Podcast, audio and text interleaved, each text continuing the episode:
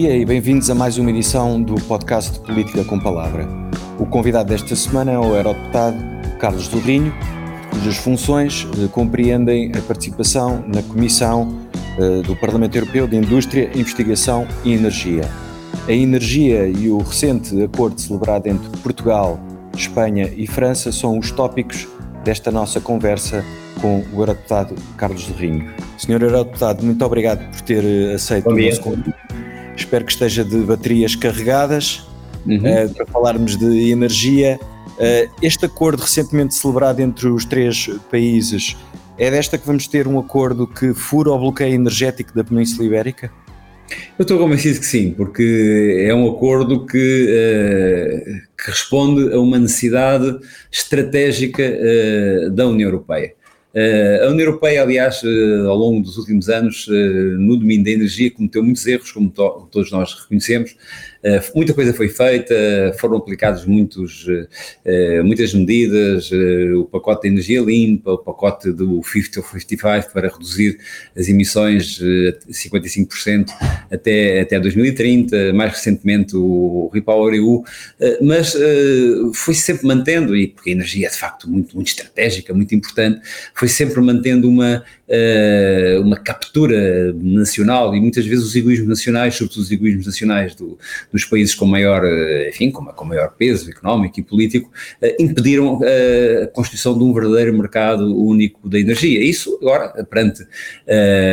o uso que, uh, que a Rússia fez uh, das dificuldades de abastecimento, das dificuldades de diversificação energética da União Europeia, tornando a energia como a mais forte arma uh, contra, contra a União Europeia aplicada pela Rússia, enfim, felizmente até agora, e espero que nunca, não foi aplicada a bomba atómica, eu penso que a, a, as restrições na energia é a mais poderosa arma e se nós tivéssemos feito o que, de, o que deveríamos ter feito na área da energia provavelmente a Rússia não teria tido condições para fazer a invasão da, da Ucrânia. E, e, portanto, esta, a percepção de que isto é assim uh, faz com que haja, neste momento, uh, uma necessidade grande, do ponto de vista europeu, de uh, melhorar as interconexões, de diversificar a produção de energia, de ter outras, outras fontes, e este acordo é um acordo que vai exatamente nesse sentido, ou seja, é um acordo que, por um lado, acelera as interconexões liberta a Península Ibérica,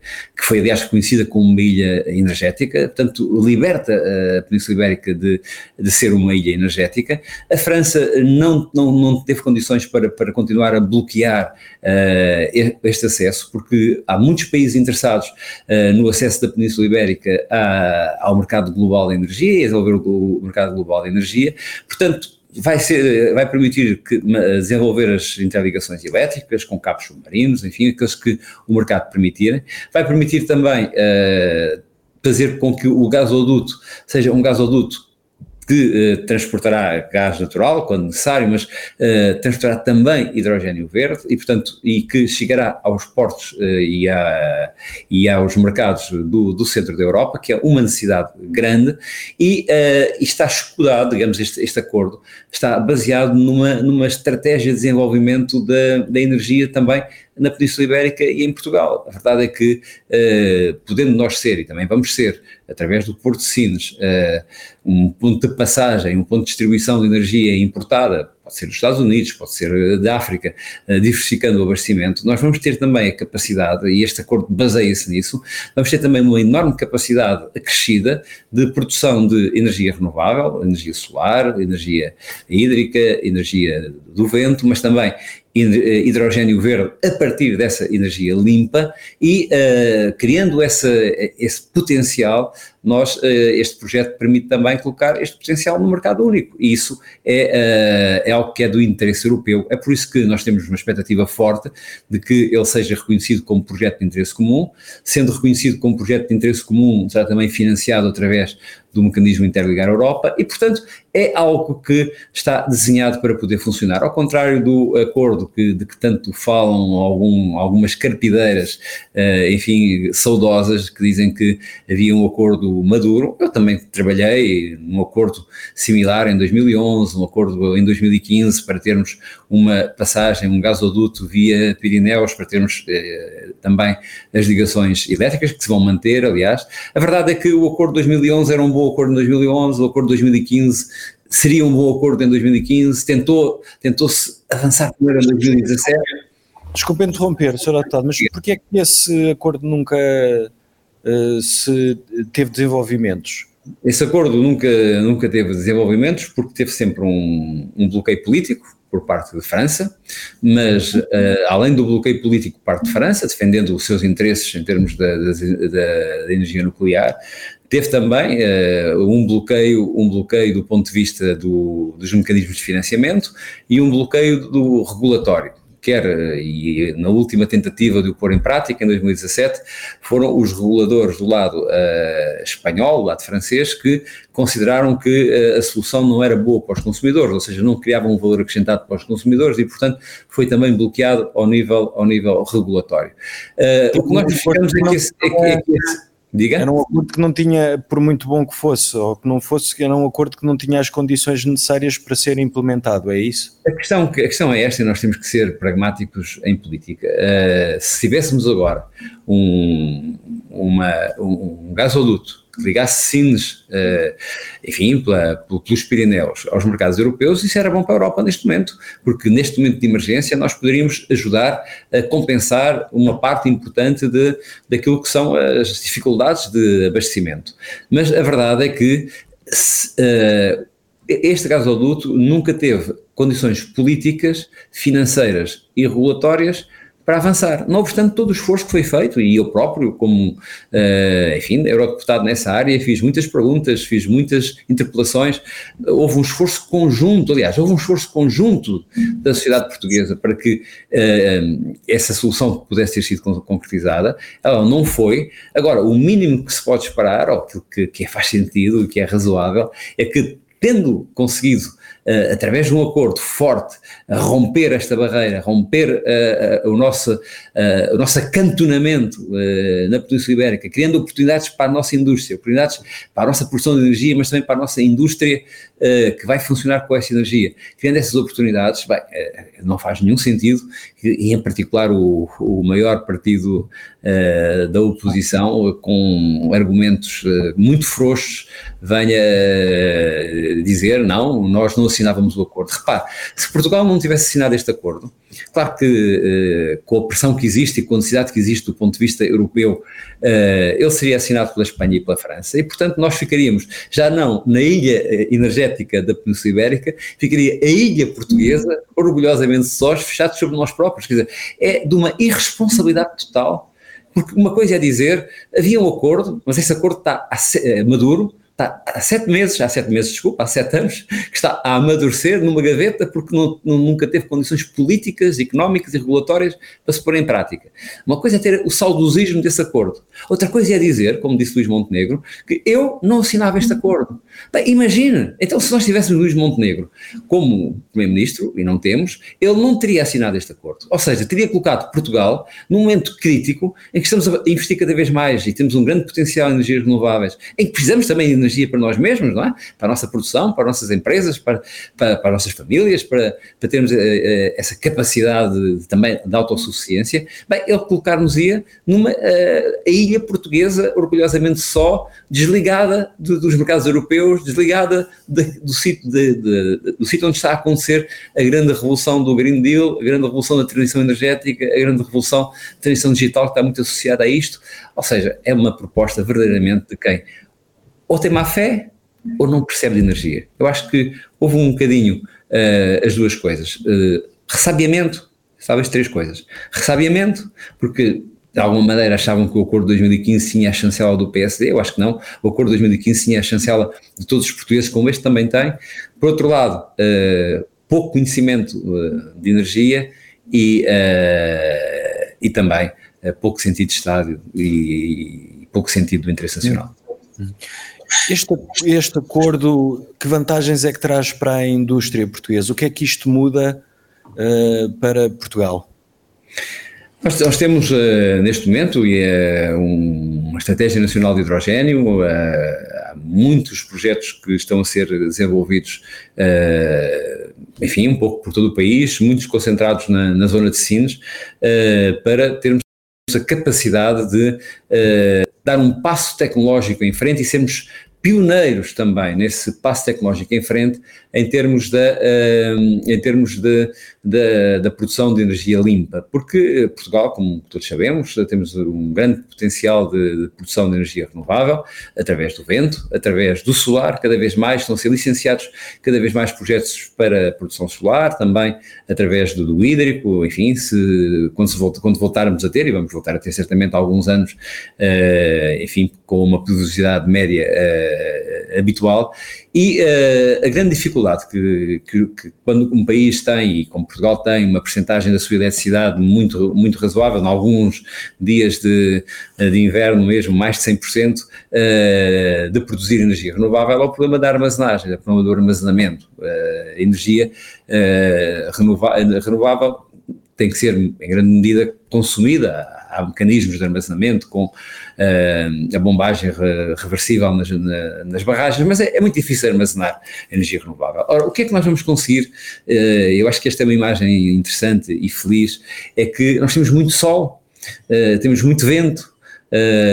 mas não temos capacidade de o armazenar. Uh, podemos fazê-lo de alguma maneira nas baterias dos carros, mas nas baterias mais tarde, mas nesta fase temos dificuldade. O que nós vamos conseguir com o hidrogênio verde é engarrafar engarrafar o vento, engarrafar o sol. No fundo, é transformar a energia renovável em algo que pode ser uh, mantido, transacionado, uh, distribuído, usado quando necessário. Isso é uma enorme oportunidade. Em primeiro lugar, porque o próprio processo de produção é um processo que uh, é um processo industrial importante. Em segundo lugar, porque isso pode viabilizar áreas industriais muito importantes, a área de Sinos, por exemplo, a área, a área de Estarreja, outras, que é uma área essencialmente petroquímica, são áreas em que o hidrogênio verde pode ter um papel fundamental e, além de tudo isso, nós podemos depois uh, também exportar essa energia, quer sob a forma de metanol na sua, na, nos navios ou no gasoduto, no novo, no novo corredor verde, ou sob a forma da, da amónia verde, também através dos navios. E, portanto, quando se diz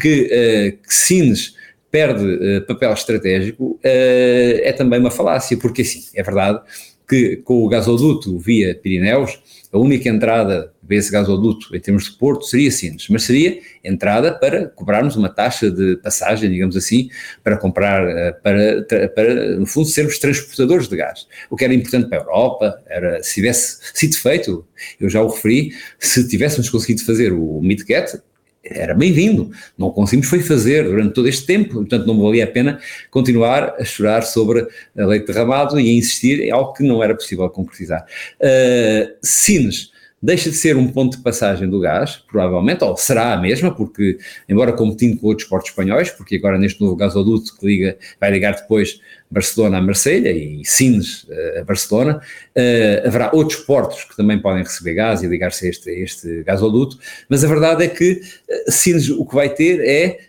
um gasoduto e também um porto em que, mais do que receber energia, vai ser um ponto de partida da energia aí produzida sob a forma de hidrogênio verde. Ou seja, nós vamos criar um cluster de produção e não apenas uma zona de passagem. É uma coisa que na nossa história uh, tem sido sempre um grande problema, enfim, português. Nós fomos sempre melhores comerciantes do que, uh, do que produtores. O que, uh, que este projeto estratégico, e acho que o PSD não percebeu ou não quer perceber, o que este novo acordo, o que este corredor verde, o que a manutenção da, da, das ligações elétricas vai permitir é fazer de Portugal não apenas mais autossuficiente na sua, na sua produção de energia limpa, não apenas uma, uma zona de passagem, que também é importante para diversificação de energia importada para os mercados uh, da Europa, preferencialmente energia verde, cada vez mais energia verde. Sabemos que nesta altura da guerra eh, enfim, é, toda a energia é importante, mas cada vez mais energia verde. Como eu disse algumas vezes, uh, temos que conseguir ganhar a guerra sem destruir o planeta é, é, é, e temos de dar um contributo nesse sentido.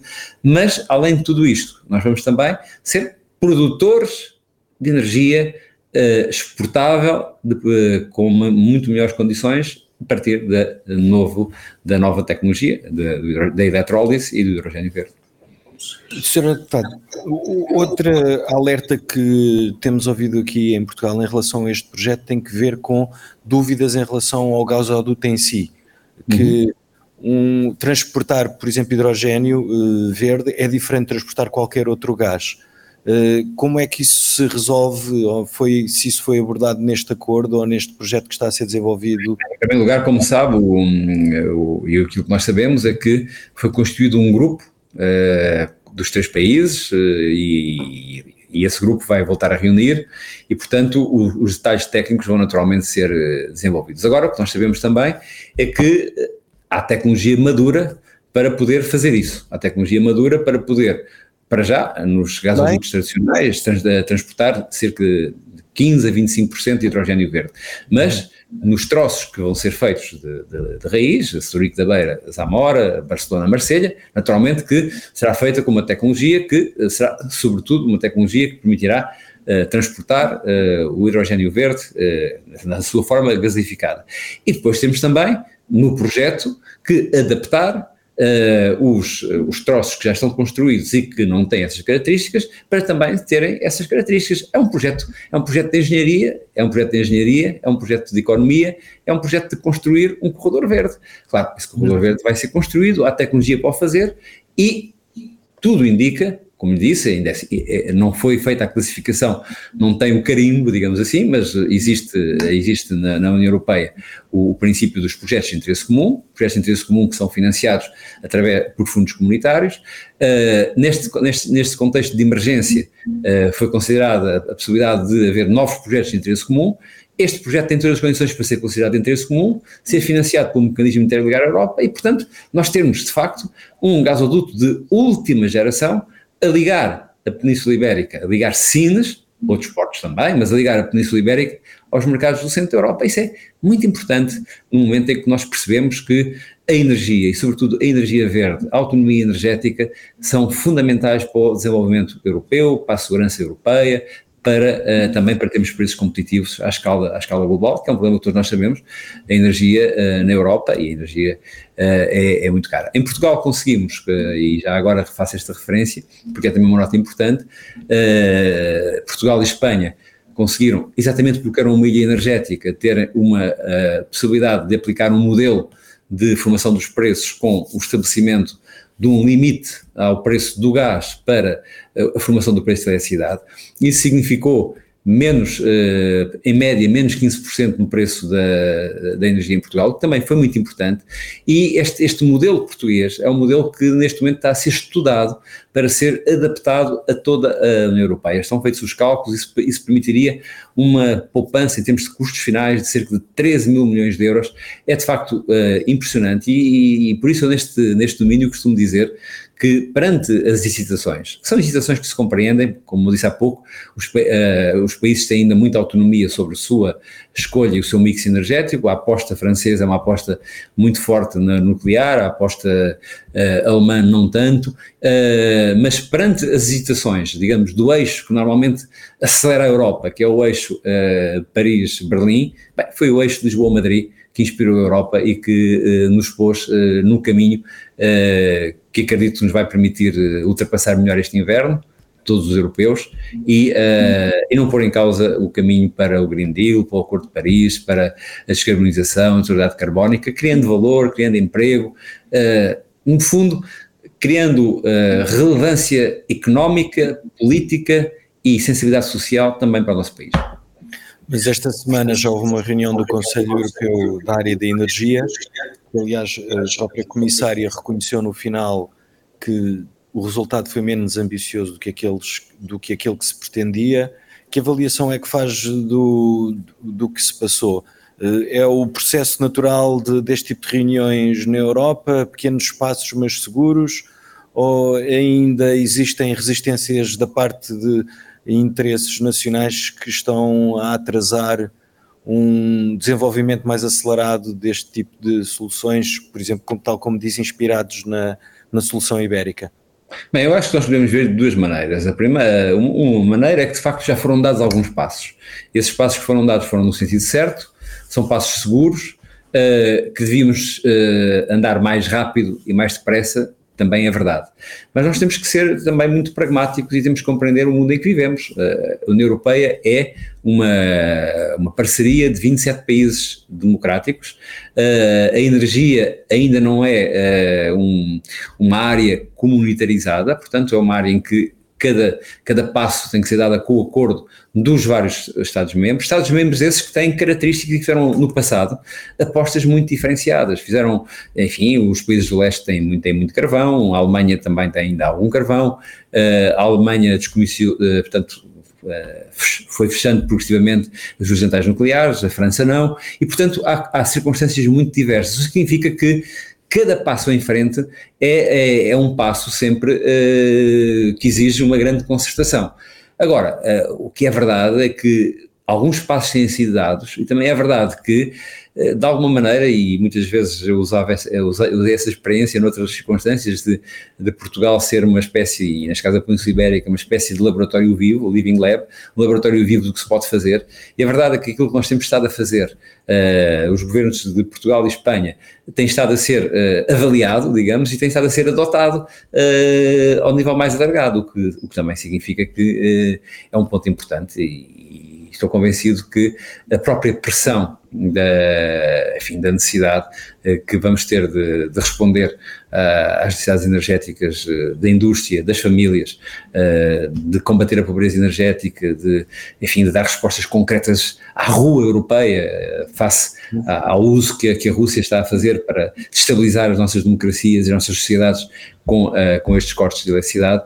que o, o, processo vai acabar por, por avançar e, e, e obviamente que ninguém perdoará se uh, for por indecisão uh, ou bloqueio uh, de qualquer instituição europeia que, que não haja melhores soluções para os europeus neste inverno. Mas já notou ao longo destes meses, tendo em conta a situação criada, por exemplo, uma mudança na postura de, por exemplo, dos eurodeputados franceses ou do norte da Europa em relação ao, ao que existia antes e ao que pode acontecer havendo uma maior abertura? Claro que sim, é evidente que, e colocou bem a questão, também não foi dos nórdicos, mas, por exemplo, os Estados nórdicos têm uma, como sabe, há uma componente muito forte ao nível da, dos países nórdicos na, na biomassa, portanto, são países com, com floresta, muita floresta e muito aproveitamento a esse nível, portanto, cada um, cada, uma das, de, cada um de nós tem também um histórico e uma, e uma perspectiva, mas uh, acho que há hoje claramente a, a consciência que neste caso a energia foi mais difícil de criar, confesso que foi mais difícil de criar do que uh, no caso, por exemplo, do Covid. Mas há neste momento uma consciência clara de que uh, nenhum país sozinho podia ter resolvido o problema da, do Covid, da vacinação do Covid, da resposta ao Covid. Nenhum país sozinho vai conseguir resolver o problema da, ehm, da, da, compressão que, que a Rússia está a fazer sobre a Europa em relação a, aos mercados de energia. E, portanto, essa consciência que a resposta tem que ser conjunta reflete-se aqui no Parlamento Europeu, por exemplo, em tudo o que estamos, as medidas que estamos a tomar, nas resoluções soluções. Nas próprias diretivas estamos agora a, a trabalhar, a diretiva da eficiência dos edifícios, a, diretiva, a nova diretiva das energias renováveis, em todas elas tem havido maiorias fortes, no sentido de ter cada vez mais um trabalho conjunto, haver compras conjuntas de energia, de haver soluções conjuntas e também uma aposta muito, muito, muito forte no desenvolvimento tecnológico, porque uh, se nós já tínhamos muita urgência em ter, por exemplo, uh, tecnologia adequada na, no transporte de, do hidrogênio verde, por exemplo, e até tecnologia adequada para a sua produção, para que o hidrogênio verde esteja no mercado, ou seja, não precise de subsídios, uh, seja competitivo no mercado, agora temos ainda mais, uh, mais, uh, mais pressão para que isso aconteça. Eu tenho informação que, mesmo em Portugal, a muito curto prazo, vai haver eletrolisadores no mercado, ou seja, a, a produzirem em condições tecnológicas de mercado. Isso tem que ser acelerado, mas essa aceleração neste momento há uma consciência, penso eu, clara por parte de, de, todos os países e por parte de todos os uh, eurodeputados, exceto daqueles, obviamente, e também há alguns países e, e também há alguns eurodeputados cujo objetivo é que o projeto europeu possa, enfim, uh, ter um, enfim, ser muito desafiado e até posto em causa por estes problemas de, de aumento de inflação induzido pelo aumento do preço da energia, aumento de, de, enfim, da dificuldade de acesso à energia. Há muita gente que uh, quer fazer o discurso contrário e esse também faz o seu discurso contrário, mas há uma forte maioria e essa forte maioria já percebeu que a resposta tem que ser em conjunto e já percebeu que aquilo que o governo português e o governo espanhol têm vindo a fazer e que agora deram um passo em frente com este acordo nas interconexões é claramente algo que, uh, que pode ser inspirador para toda a Europa. Muito bem. Uh, Carlos do Rinho, o nosso, uh, o nosso podcast tem um segmento em que os convidados são desafiados a escolher entre duas opções a única obrigatoriedade, Sr. Deputado, é que tem que escolher entre uma das duas opções que eu lhe uhum. vou apresentar agora. Portanto, sem surpresa, mais... mas pronto, é sempre bom ter uma parte de surpresa. É, é isso. Portanto, sem mais delongas. Não, não, posso, não posso escolher a terceira via, então. Exatamente, sem terceira via. Twitter ou Facebook? Twitter. Terrapice dos belgas ou o vinho verde de, de Jessel Blom? Hum.